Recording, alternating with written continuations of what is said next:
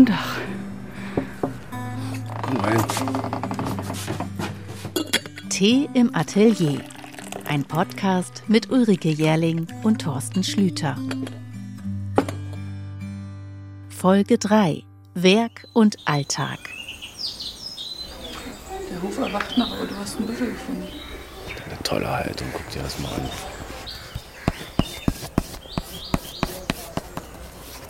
Ja, das ist ein blauer Büffel. Der war für mich, als ich den gesehen habe, war für mich sofort klar, also, das ist ein blauer Büffel. Kaum bin ich aufgestanden, da steht er schon draußen vor der Tür und guckt mich auffordernd an und fang mal an. Das ist aber in der Form schon was Neues. Das ist nicht Das ist was Neues. Ist mir überhaupt noch nicht passiert. Also, das ist ein Ding. dass du immer mehr in Indien ankommst. Ja, wer weiß, wer ihn geschickt hat. Nee, der hat mir viele Bewegung hingelegt heute früh. Und immer noch sind wir in Indien, heute nochmal dankenswerterweise in dem kleinen gekühlten Hotelzimmer, wo wir aufnehmen dürfen. Dein Skizzenbuch füllt sich täglich weiter. Ist also ein blauer Büffel. Ist ein blauer Büffel. Gibt so einen grünen Büffel oder einen roten Büffel. Hier würde ich gerne eine Frage anbringen, die uns Markus Mettke geschickt hat. Er ist Verleger des Literaturbandes Herzattacke, selbst auch Autor, und ihm geht es um den Entstehungsprozess deiner Bilder. Wer dich kennt, weiß von deinem Unterwegssein in den Landschaften deiner Motive. Wäre es deshalb richtig zu sagen, dass du im Augenblick der Betrachtung bereits ein vorgefertigtes Bild im Kopf trägst? Es ist oft so, dass es einen Moment gibt, wo ich durch das Gegenüber inspiriert werde. Mein inneres Auge sagt mir dann irgendwie, das ist wirklich eine interessante Figur. Das ist ein bisschen so, wenn, vielleicht vergleichbar mit, wenn jemand einen Menschen trifft, der ihm interessant erscheint oder der ihm einen besonderen Blick abverlangt. Und so ist das auch in der Kunst. Und dieses Gegenüber macht was mit dir, das erzeugt irgendwie Neugier oder das vermittelt Spannung oder das vermittelt Eigenheiten. Heißt also, es wird was vorgegeben, weil ja dadurch etwas inspiriert, da ist etwas, aber dann kommt es doch aus dir. Meine Kunst entsteht oft im Gegenüber. Also ich arbeite viel mit Modell und das kann im Atelier sein, das kann aber auch in der Natur sein und das inspiriert mich. Ich glaube für mich sagen zu können, dass ich, dass mich das mehr inspiriert, als wenn ich jetzt hier im, in mir grabe, grabe und grabe und dann irgendwas hervorholen will. Das kann auch eine Skizze sein, dieses Gegenüber oder ein Tier oder eine Raumsituation oder eine emotionale Situation, die mich stark bewegt oder bewegt hat. Und daraus entsteht dann so ein Impuls und das Anfangen wollens. Und das setzt einen Prozess in Gang in mir, wo Dinge, die ich noch nicht weiß und auch noch nicht weiß, wie sie aussehen mögen, zu einer Entstehung kommen. Das heißt also, ich lasse die Sachen dann wachsen und am Ende äh, lasse ich mich auch überraschen, weil der Entstehungsprozess dann das eigentliche ist. Und in diesem Entstehungsprozess mein Unterbewusstsein mitspielt. Und so kann man vielleicht sagen, ich male auch Dinge, die ich noch nicht weiß, wie sie aussehen. Und deshalb mache ich sie, weil ich wissen will, was am Ende das ist, was in mir drin ist, was mich da bewegt, was mich beschäftigt oder was ich sehe. Und ich lasse dann diesen Prozess geschehen und das Ergebnis ist dann offen. Ich habe manchmal das Privileg, dich ein bisschen beobachten zu dürfen beim Zeichnen zumindest, beim Malen im Atelier nie, aber beim Unterwegssein, beim Zeichnen schon. Großes Privileg, weil du hast es, wenn dich jemand beobachtet, aber ich habe so meine Art, unsichtbar zu sein. Und dann kann ich ja mal beschreiben, du hast einen Blick, der, der hat dann Feuer, wenn der auf deinem Modell zum Beispiel einem Büffel liegt. Und eine Wildheit in deinen Bewegungen, ohne dass du aufs Papier guckst. Du guckst nur noch auf den Büffel.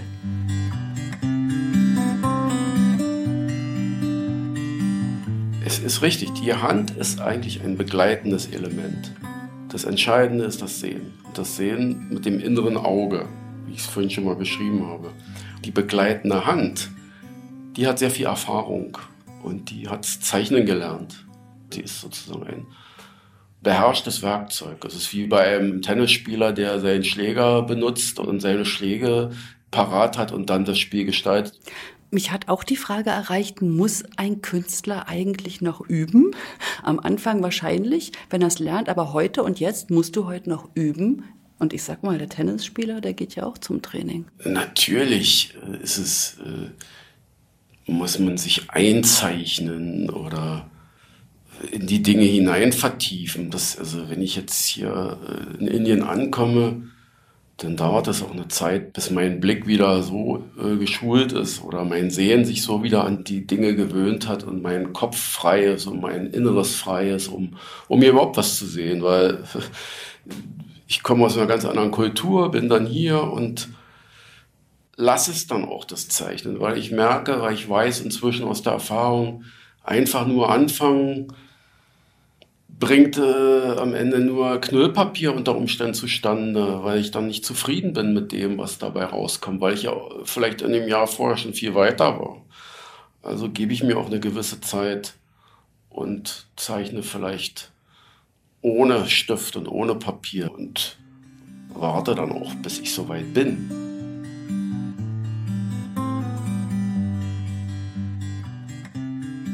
Aber dann heißt das eben auch zeichnen, zeichnen, zeichnen, um, um eine neue Ebene vorzudringen, weil das ist wie eine Zwiebel, die du schälst. Das, es gibt immer noch etwas darunter und es nimmt kein Ende und du bist immer wieder selbst überrascht, dass es da noch mehr gibt und noch mehr gibt. Und deswegen kann man an einem Thema, äh, wenn man sich daran vertieft, immer neue Ebenen entdecken. Und das ist das ganz große Spannende, wenn man, wie gesagt, so, sich mit Brunnenfrauen oder Wasserbüffeln oder Möwen oder mit Menschenporträts, vielleicht mit demselben Modell immer wieder beschäftigt.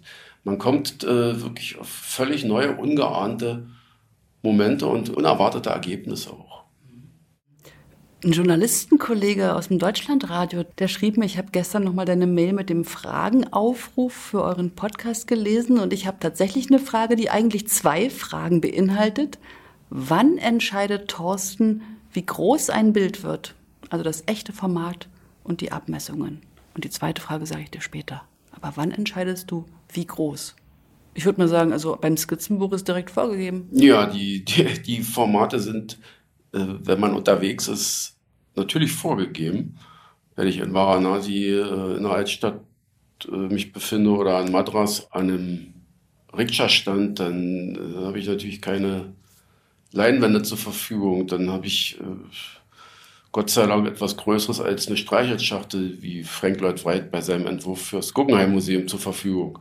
Gut, aber dann geht's ja im Atelier in Berlin an die Umsetzung und dann bist du schon frei. Welche Größe kriegt diese Leinwand? Ja, ja, da bin ich frei, aber ich habe natürlich auch Formate, die ich äh, im Laufe der Jahre bevorzuge. Klar, das ist so mein Format. Das liegt vielleicht auch daran, naja, jeder hat so eine Art zu zeichnen und die Dinge zu sehen. Und wenn ich die Dinge sehe, dann sehe ich sie vielleicht in einem bestimmten Format. Darüber habe ich mir noch nicht so viel Gedanken gemacht, aber ich weiß, dass es ja auf Hittensee dieses Querformat gibt, was entstanden ist, dieses ganz langgestreckte äh, Format, was ja, damit zusammenhängt, dass einfach alles dort so flach und, und in die Breite sich zog und fast nur Horizont. Und um da überhaupt so diesen Blick drauf zu haben, entstand dieses Querformat. Während die New York-Arbeiten natürlich alle im Hochformat entstehen. Ja, das, wenn man an Manhattan und an die, an die, in die Skyline und an diese Straßenschluchten die, und diese Stadtbilder, das Urbane, was mich auch immer fasziniert, das als Gegenstück dazu, diese andere Seite der maximalen Energie. Wenn man das gegenüberstellt, dann hat man natürlich auch diese extremen Formate. Wenn, wenn ich allerdings jetzt äh, meine Skizzenbücher mir nehme und ich bin an den Umsetzungen interessiert, dann weiß ich, dass ich eigentlich ganz großes Format brauche. Und dass es eigentlich so groß sein muss, dass es im Atelier noch passt, ja. 1,80 mal 1,80 hat mein absolutes liebstes Indienbild. Yakshi, können wir das bitte auf Instagram stellen, wenn wir diesen Podcast online stellen? Thorsten Schlüter zusammengeschrieben mit UE unterstrich Werke. Das können wir machen. Da wird man das dann vielleicht finden. Wie auch immer. Vielleicht gibt es auch mal wieder eine Ausstellung, wo es zu sehen ist. Yakshi auf jeden Fall, liebe Katrin, größter Lohn. Dieses Bild ist unverkäuflich und ich habe diese Brücke gerade gebaut, weil die zweite Frage von meinem Kollegen Roland Die erste Frage war nach den Formaten, nach der Größe und die zweite eben, sind die großen Bilder auch deine großen Bilder? Bei Yakshi äh, ist es so. Yakshi ist ein wirklich großes Bild, was du niemals weggeben würdest. Es ist ganz klar, dass solche Arbeiten in diesen Formaten, die so viel Vorbereitung verlangen, so viel Zeit auch äh, brauchen, bis sie irgendwann vielleicht mal entstehen, die so viel Energie äh, brauchen in ihrer Entstehung. Was soll ich sagen, in diesen Arbeiten arbeite ich dann manchmal auch 20 Stunden im Stück. Und dann gibt es nichts anderes. Und äh, vorher äh, gibt es Skizzen über Jahre und irgendwann entsteht aus einer dieser Skizzen vielleicht die Inspiration, das jetzt in dieses Format umzusetzen. Insofern sind das schon Hauptwerke. Und Hauptwerke sind große Werke. Im philosophischen Sinne für mich. Ich glaube, so hat Roland auch gemeint. Das ist schön, dass du gerade Skizzen sagst und große Werke. Ich habe hier noch eine Begebenheit rund um die Kunst, die du auf irgendeine Weise aus Indien mitbringst. Du hast mir diese Begebenheit während des Fahrens erzählt. Ich also hinten auf dem Bike, du warst der Fahrer. Wir sind ganz langsam am Fluss unterwegs gewesen. Also wirklich richtig langsam. Und wenn du ganz so langsam tuckerst, dann mache ich ja gern mal das Mikro auf, weil du plauderst dann immer und es ist irgendwie immer schön hier in der Nähe, hier vorne, da gab es mal eine sehr schöne Geschichte. Ich hatte im, in Weimar im Rübenlabor, dem Atelier des ACCs, großformatige Indienbilder gemalt. Da hatte ich angefangen umzusetzen, die Sachen, die ich auf dem Markt gezeichnet hatte. Und als ich im Winter in Indien war und hier in der Nähe am, in einem Chai-Shop saß, saßen mir zwei Deutsche gegenüber, ein Pärchen. Und er erzählte mir, dass er in Weimar einen Bruder hätte. Und sie waren dort in Weimar und sie haben dort unglaubliche Bilder gesehen, weil sein Bruder betreut da so ein großes Labor. Und die beiden schwärmten mir von den Bildern vor. Und irgendwann sagte ich dann, naja, die habe ich gemalt. Da musst du jetzt auch direkt wieder total lächeln. Was für eine Geschichte. Ja, das ist eine lustige Geschichte und die auch irgendwie rührend und besonders. Und äh, da zeigt sich wieder, wie wichtig die Skizzenbücher sind. Die habe ich gemalt. Diesen Satz würde ich gerne nochmal aufnehmen. Denn bis du malst, vergeht manchmal ganz schön viel Zeit, auch an so einem Tag. Und da passt wunderbar eine Frage, die nochmal Gerda geschickt hat und die höre ich selbst auch so oft oder ich höre so oft falsche Bilder oder falsche Ideen. Deswegen finde ich diese Frage, so schwierig sie gleich wird für dich zu beantworten, total gut. Thorsten, wie sieht dein Alltag aus? So ein ganz normaler Arbeitstag für dich. Wann arbeitest du überhaupt oder pff, verfließt das alles? Erzähl mal so einen ganz normalen Tagesablauf von dir. Das würde mich interessieren. Und da kommen wir auch zu einem Wort aus der ersten Folge, da habe ich dich ein bisschen abgewürgt, die Rituale. Die musste ich ja auch erst lernen. Das Kaffee trinken, Arbeitsvorbereitung, es war mir lange nicht klar. Das klingt jetzt völlig salopp, aber bitte, du sollst ja antworten. Entschuldige. Naja, Rituale sind nun mal mit das, das Wichtigste, was wir haben in, in der menschlichen Gesellschaft, um uns auch Strukturen zu bauen oder auch um Rhythmen zu schaffen. Wir brauchen Rituale, weil Rituale helfen uns, eine, eine Konstanz in unser Tun zu bekommen. Wir brauchen Rituale, weil sie uns halten. Ohne Rituale komme ich nicht in diese Momente der inneren Ruhe. Die Rituale helfen mir, die Dinge auszuschalten, links und rechts. Was sind denn die Rituale? Die wollte ich ja gerade erklären. Entschuldigung, aber du bleibst so im Ungefähren. Naja, ich habe ein bisschen ausgeholt, aber die Rituale, äh, das muss man erstmal definieren. Was sind denn Rituale überhaupt? Wozu dienen sie? Was, was haben sie für eine, für eine Geschichte? Rituale kommen aus den Ursprüngen äh, der Menschheit am Anfang, die die war mit Ursprung für jegliche Art von Kultur und Kunst. Ja, Kunst ist aus Ritualen entstanden, Kultur ist aus Ritualen entstanden. Damit ich aus meiner eigenen Energie arbeiten kann, muss ich erstmal in einen Fluss kommen und muss eine innere Ruhe finden. Wie Frieda das mal so schön formuliert hat. Hast du jetzt deine innere Ruhe gefunden? Frieda, unsere Tochter, Patchwork-Tochter, aber Rituale beschreibt sie doch, oder ich plaudere. Äh, das Ritual ist jeden Morgen zur selben Zeit einen Kaffee zu trinken und eine Zeitung zu lesen, in demselben Kaffeehaus und am selben Tisch zu sitzen und möglichst mit denselben Leuten und das Gefühl zu haben, äh, etwas ganz anderes zu tun, einfach nur innere Ruhe erzielen. Dann gibt es das Ritual, immer wieder den gleichen Weg zum Atelier mit dem Fahrrad zurückzulegen. Am Fluss, Museum vorbei, Museumsinsel. Dann im Atelier gibt es dann auch wieder Rituale, die stattfinden. Manchmal ist es einfach nur ein Aushängen an einem Gestänge, damit der Rücken frei wird, um, um losarbeiten zu können. Manchmal ist es äh, vielleicht ein Apfel zu essen, ganz simpel. Und dann folgen die, die täglichen Dinge. Dann kommt die sogenannte Dödelarbeit dazu. Die Arbeit, die ich eigentlich nicht machen möchte, aber die ich machen muss. Und das ist eine ganze Menge. Und äh, keiner weiß, was die Dödelarbeit eines Künstlers ist. Bitte. Ja, die Dödelarbeit fängt ja eigentlich schon an, um das, um den Einkauf in den sechsten Stock hochzubringen, äh, um das Material hochzuschaffen, um die Voraussetzungen zum Arbeiten überhaupt erstmal herzustellen. Und dann dort oben, ach, das ist total scheiß Frage. Diese Frage stellen mir aber alle. Alle denken, ja, dann was. Dann okay, dann gibt es die Arbeiten als Tischler, als Einkäufer, als äh, Glaser, als Grundierer, als Bespanner, als Lagerarbeiter, als Transporteur. Und all diese Berufe werden gleichzeitig ausgeübt. Dazwischen gibt es dann noch ein bisschen die Webarbeit und die Vertragstätigkeiten mit den Galerien. Und dann gibt es noch den Schriftverkehr dann gibt es noch die Arbeit des Fotografen, der seine Arbeiten dokumentieren muss. Dann gibt es noch den Bildbearbeiter, der dann die dokumentierten Arbeiten beschneiden und sortieren muss und in Dateien ordnen muss, um sie dann fürs Werkverzeichnis vorzubereiten.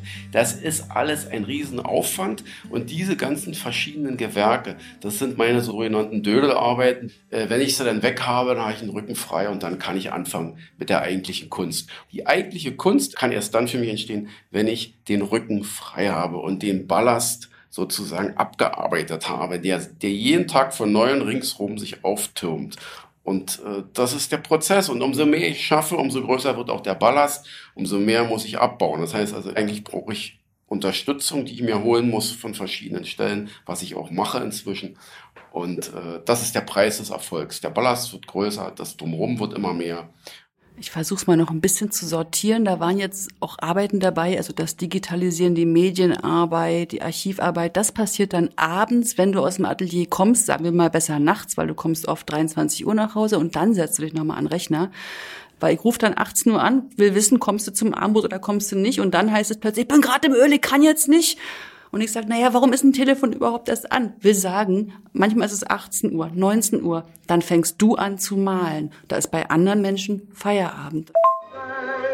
Süße, ich bin auch voll im Öl. Äh, wenn ich aufhöre, melde ich mich und wir machen jetzt nicht fest aus. Ich will jetzt auch nicht abbrechen, geht gerade schlecht. Muah, Kuss. Und dann gibt es eben Tage da, wo ich da nicht dazu komme, weil diese Themen, die auch äh, anliegen, eben ihren Platz brauchen. Es ist nicht so, dass ein Künstler ins Atelier geht und dann äh, zwölf Stunden jeden Tag da an der Staffelei sitzt. Das ist utopisch, weil das Atelier ist eine Werkhalle. Das ist ein, äh, ein riesengroßes äh, Unterfangen und mit und überall steht die Kunst und überall muss die Kunst auch betreut werden. Alle Kunst, die man schafft, muss man auch betreuen. Dafür ist man verantwortlich. Die hat man in die Welt gesetzt. Also muss man, die muss auch geraumt werden, die muss gepflegt sein, die muss gut gelagert sein. Das gehört alles dazu. Und an manchen Tagen ist es eben so, dass diese Arbeit dann den Schwerpunkt äh, bildet.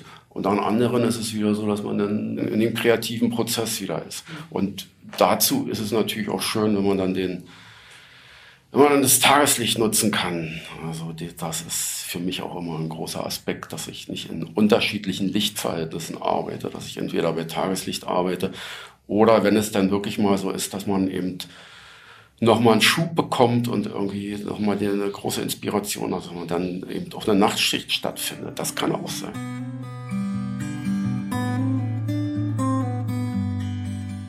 Du hast gerade richtig Stress gekriegt beim Beantworten dieser Frage und ich dachte mir so richtig, oh Mann, wenn wir zurück sind in Berlin, dann geht irgendwie auch ein ganz schöner Stadt- und Arbeits- und auch Atelierstress wieder los. Und dann machen wir auch weiter Podcast-Tee im Atelier und dann trinken wir Tee und dann werde ich dich weiter ausfragen. Mal sehen, wie das dann wird, weil die Energie hat sich gerade mächtig gewandelt und ich will dich nochmal bitteschön zurückholen an den, an, an den Ort, wo wir gerade sind. Wir machen auch gleich diese Türen von diesem schönen Hotel auf und gehen raus in dieses staubige und ins Echte. Und ich habe einen Ton noch dabei. Echt, ich fahre danach sofort zu den Büffeln, die warten auf mich heute. Ja, aber wenn du sie, wenn du sie gezeichnet hast, dann musst du diese Büffelzeichnung zum Beispiel fixieren, weil sonst, wenn du das Skizzenbuch zuklappst, Ja, würde das Pastell verschmieren. Ich, ich hole etwas aus. So, und wenn ein Fixativ aber alle ist, dann hast du ein Problem hier. Und dann bist du auf der Suche, und das gehört auch zum Alltag eines Künstlers. Deswegen erzähle ich es. Ich habe dich begleitet, ich weiß, wovon ich spreche, wir können es zusammen anhören. Du hast wieder geplaudert auf dem Balk. Ich hatte das Mikrofon einfach an.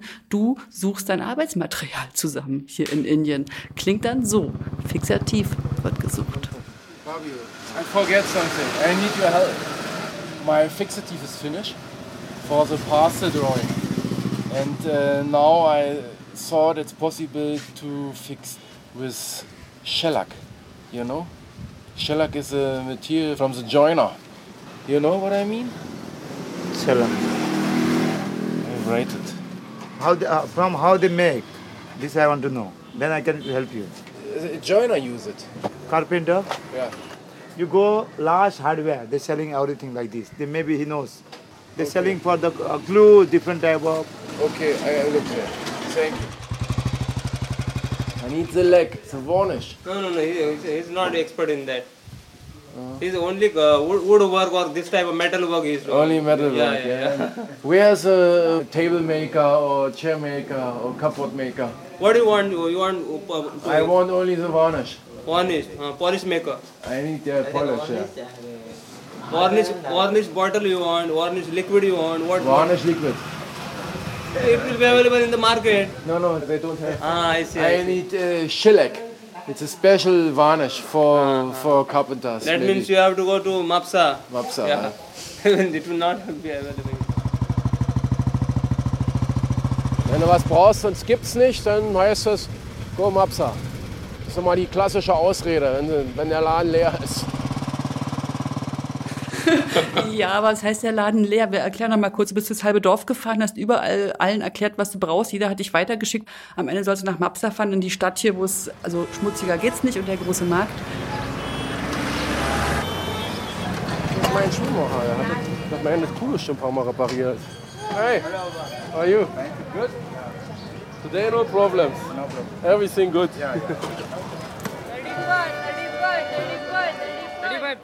Am Ende ist es Haarspray geworden als Fixativ, richtig? Ja, das Haarspray geworden, weil ich hatte äh, das einschneidendste Erlebnis war, als ich dann tatsächlich mal Fixativ bekam, richtiges Fixativ äh, in einem Künstlerbedarf in Madras. Und da war ich auch ähm, wochenlang unterwegs und habe dann irgendwo dort das gefunden. Weil das Fixativ, was ich mitgebracht habe, wurde mir immer regelmäßig aus dem Koffer genommen, weil Explosionsgefahr oder Brandgefahr. Und dieses Fixativ in Manners kostete so viel wie das Haus, was ich äh, gemietet hatte, für einen ganzen Monat kostete. Und das war auch die einzige Flasche, die die hatten. Und dann hatte ich das Problem wieder und dann habe ich irgendwann mal experimentiert mit Haarlack, Haarspray. Und habe da festgestellt, das geht auch.